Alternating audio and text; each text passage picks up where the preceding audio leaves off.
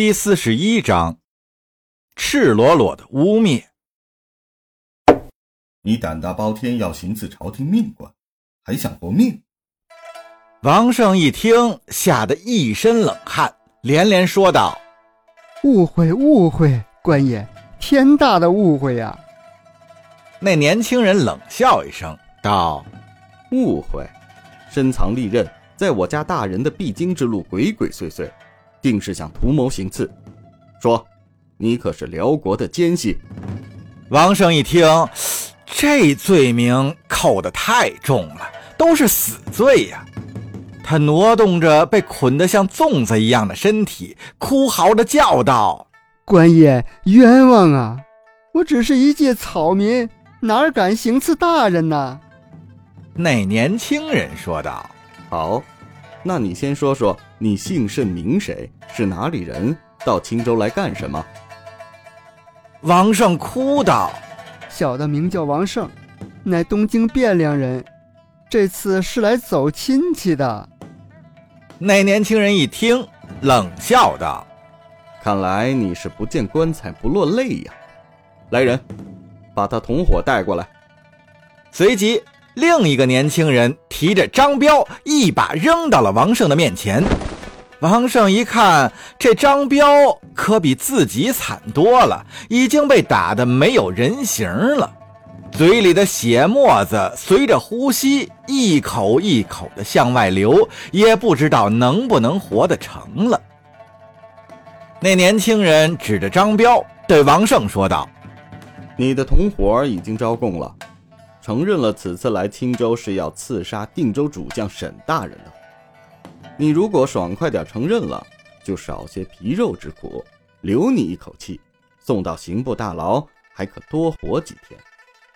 如若死不承认，我就让你生不见人，死不见尸，再上报朝廷，你行刺失败，逃往了辽国。到时你的家人会是什么结果，想必你也知道。王胜一听，这心里比身上还凉啊！他没想到这趟差事会搭上自己的命，他哭着哀求道：“ 官爷冤枉啊！你不能血口喷人啊！”那年轻人一脚踢在王胜的嘴上，冷冷地说道：“我最后再问你一次，谁是你的主使？来这儿干什么？不说的话，留你也没用了。反正你的同伙已经招了。”你自己看着办吧。王胜吐出了被踢落的牙齿，喘了口气，发现嘴唇已经肿得没有知觉了，加上牙也掉了，嘴里漏风。他含混不清地说着：“他是靖王府二王子赵信派来办事儿的。”那年轻人转头吩咐道：“记好了，他说是辽国一个姓萧的首领派来的。”要刺杀我大宋边关守将，看来辽国要动手了。此事重大，要赶紧上报朝廷。王胜一听，这根本不是自己说的呀，无奈嘴唇不听使唤，吐字不清，只得摇头摆手，表示他说的不是那样。可那些人哪听啊？写好了供词，拉着他的手，摁了指印儿。王胜是叫天天不应，叫地地不灵，呜呜的在那儿哭天嚎地。那年轻人也不理他，对旁边的人吩咐道：“看好了，明天押送刑部大牢，由刑部再审。想要逃跑，格杀勿论。”王胜一听，今天不用再挨打了，心里一松，又晕死了过去。书中代言这两个年轻人啊，就是沈世礼和沈世仪。他们哥俩按照沈万达的吩咐，自导自演了这场戏，狠狠地收拾了这两个不长眼的家伙。按照沈万达的安排，好戏还在后头。想要弹劾或者参奏一个人，不能口说无凭，要有证据。这正愁要怎么收集证据，这俩货就自动送上门来了。这真是天随人愿。沈万达把他自己的想法写了封信，让沈世明三兄弟带着信和王胜、张彪一起送到了东京汴梁梁中书那里。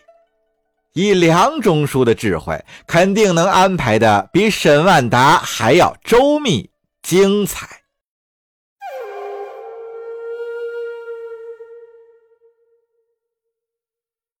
也不知过了多少天，王胜迷迷糊糊的被扔进一个牢房里。他是在落地的瞬间疼醒的，他感觉自己快要死了，浑身发烫，脑袋昏沉，眼皮也很难睁开。想想自己大冬天被浇了一身冷水，然后还被扔在一个冰冷的屋里，这能不生病吗？他也不知道现在是身在何处，估计就是他们说的刑部大牢吧。王胜心想，这次一定要为自己洗清冤屈，不能不明不白的就这么屈死了。王胜还没缓过神儿，就有人过来，一把揪起他，拖出牢门。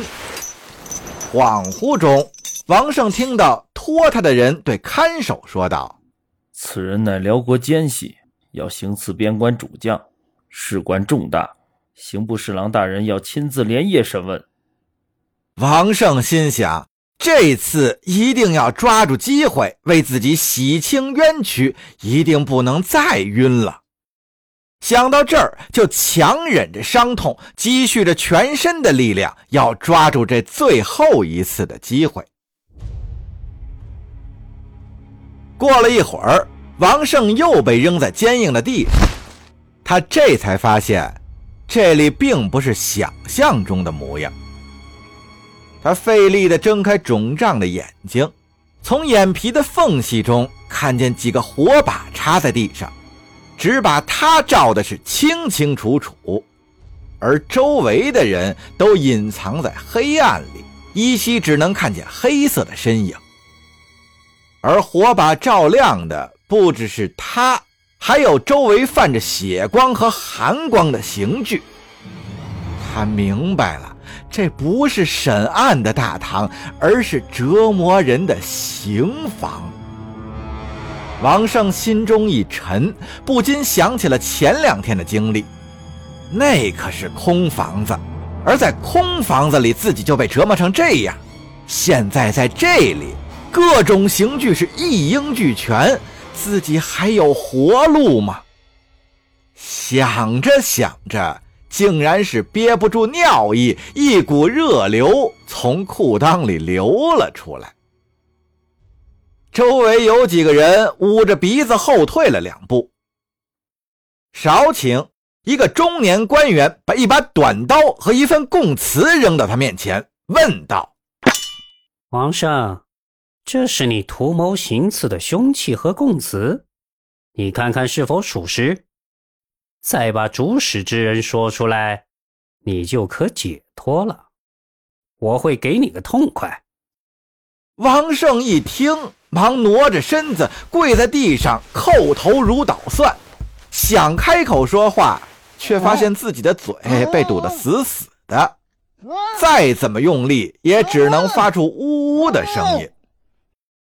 问话的人吩咐道：“让他说话。”有人上前取出王胜口中的破布，他顾不得喘气，急声道：“哎，请天大老爷，小的冤枉啊！我是靖王府二王子派去青州做事的。”那人诧异道：“靖王府二王子，你可不能瞎说！二王子让你干什么事儿？刺杀沈大人？”王胜都快哭了。哎呀，不是啊，大人。那人又问：“那派你去做什么？污蔑皇室宗亲，可不是闹着玩的。”王胜心想：“还得把二王子搬出来。虽说干的事儿不光彩，但也不至于杀头啊。”想到这儿，他声泪俱下的把赵信看上了墨渊，求爱不成，又把墨渊的未婚夫送到了边关，也不能得逞。最后打算派他和张彪到青州逼叶家人退婚的事情，详尽的说了一遍。那中年官员听后冷笑道：“一派胡言！”王胜连忙磕头。大人，小人句句属实啊。那官员道：“你可敢与二王子当堂对质？”王胜又磕头道：“小人当然敢。”那官员对左右众人道：“事关晋王府二王子，需慎重从事，把他押下去，好生看管。”王胜心里一松，看来这二王子的名头。还是有点用啊。